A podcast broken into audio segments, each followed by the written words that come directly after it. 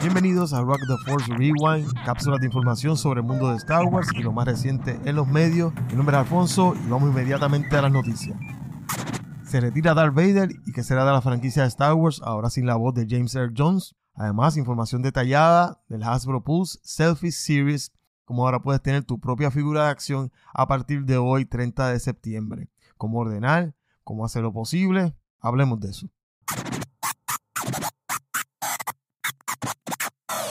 Parece que la serie de Obi-Wan Kenobi será la última vez que escucharemos a James Earl Jones como la voz de Darth Vader. Después de ser la voz de Darth Vader desde 1977, el icónico actor se jubila oficialmente. Este informe es de la revista Vanity Fair que dice que Jones ha firmado sus derechos de voz, o sea que se dio sus derechos de voz como la voz de Darth Vader, y los derechos ahora pertenecen a Lucasfilm y utilizarán una compañía de Ucrania con la nueva tecnología de Reese Fisher.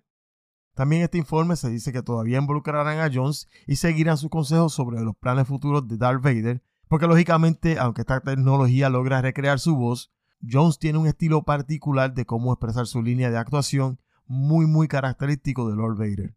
Jones, de ahora 91 años de edad, menciona en el artículo que la última vez que realizó una breve línea para el diálogo de The Rise of Skywalker en 2019, había mencionado que estaba buscando la manera de acabar ya con este personaje en particular, y finalmente se le presentó a Jones el trabajo de la tecnología que realiza el Reese Fisher, lo cual lo convenció y el actor accedió a firmar sus derechos de sus grabaciones de voz para mantener a Vader vivo y vital, incluso por este medio artificial que es muy apropiado tal vez para un personaje que realmente es mitad robot o mitad mecánico. A Jones se le atribuye también el cargo de la actuación en Obi-Wan Kenobi, lo que muchos desconocían hasta que se hizo público y su contribución se describe como un padrino benevolente y Jones añadió que mientras esté en vida continuará dando atención y sus consejos de cómo mantener la particular forma de Lord Vader de expresarse.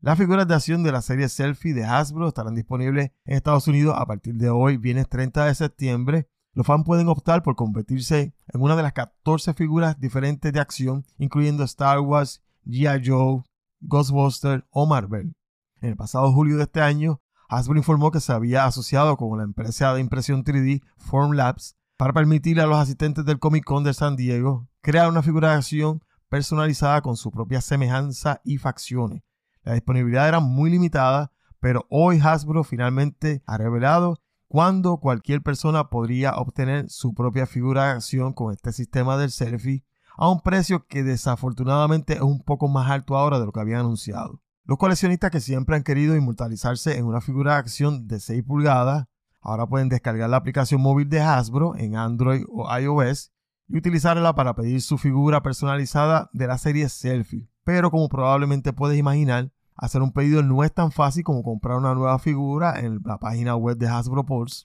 dado la personalización que implica esto. El proceso de pedido requiere que se envíen al menos 5 fotos de la cabeza, incluida una vista frontal, además de varias tomas de ángulo desde la izquierda, desde la derecha, con una iluminación uniforme, nada que obstruya la cara y usando la misma expresión facial en cada foto. Un poco difícil mantener la misma expresión facial. El proceso de pedido requiere que los clientes tomen varias decisiones diferentes incluida la selección de peinado, que mejor se adapte a tu personalidad, de entre 50 opciones diferentes de color de cabello, vellos faciales, entiéndase por esto la barba o el bigote, y de una de las 14 opciones diferentes de figuras, las cuales incluyen los Stormtroopers, Piloto X-Wing, el Mandalorian, Black Panther, Iron Man, Spider-Man, Black Widow, Power Rangers y Cazafantasma o Ghostbuster masculino o femenino.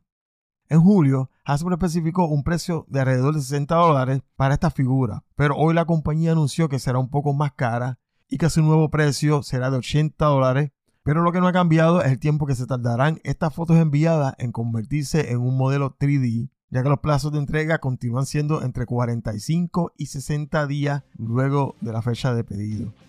Lógicamente, estas impresiones 3D son realizadas en resina y no son este plástico al que estamos acostumbrados a ver en la figuración de la Black Series o de Marvel Legends. ¿Qué tú opinas de esto? ¿Vale el costo de la figura de acción?